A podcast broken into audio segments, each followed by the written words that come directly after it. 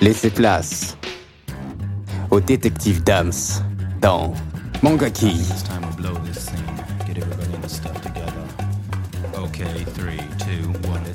Des analyses et critiques de manga et animés. L'expert de la culture nippone.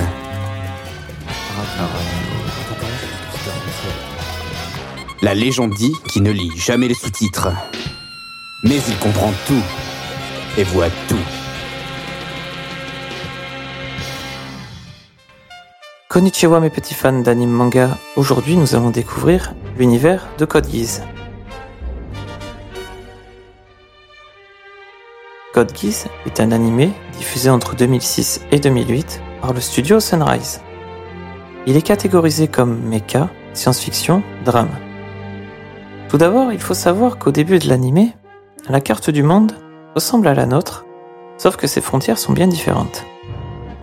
En effet, le monde est divisé en trois grandes nations que sont Britannia, l'Europa et la Fédération chinoise. Le Saint-Empire de Britannia n'a de cesse de conquérir de nouveaux territoires, et notamment ceux de l'Europa.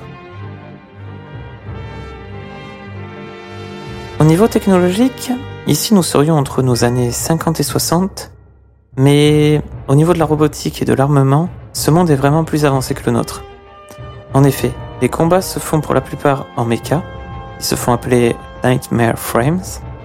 Nous débutons notre histoire en suivant les pas du jeune Lelouch Lampelouch, fils de l'empereur de Britannia, qui s'est juré de venger la mort de sa mère des suites d'un attentat. Il souhaite pour cela détruire l'empire de son père. Oui, il ne l'aime euh, vraiment pas son père hein, pour détruire son empire.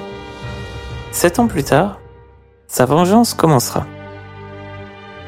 En effet, suite à un affrontement entre des rebelles et l'armée de Britannia, le Luch arrivera à mettre la main sur un secret militaire. Il s'agit d'une fille du nom de Citru. En échange de sa libération, elle lui donne le pouvoir du Gis, qui se manifeste chez le jeune homme par l'obéissance absolue. Grâce à ce pouvoir, sa vengeance pourra débuter. Cependant, ce pouvoir présente un inconvénient et de taille. Il ne peut être utilisé qu'une seule fois sur la même personne.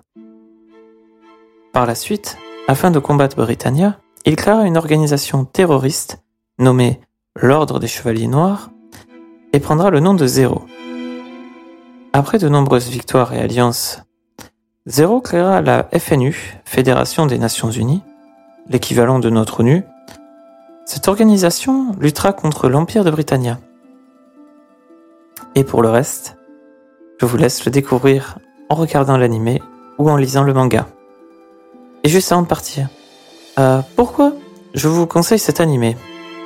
L'intérêt pour moi réside dans la géopolitique, la manipulation, les alliances et les trahisons des personnages. Le seul point négatif que je pourrais donner, ce serait que l'animation et le dessin est un peu vieillot. Sur ce, il ne me reste plus qu'à vous souhaiter un bon visionnage ou une bonne lecture.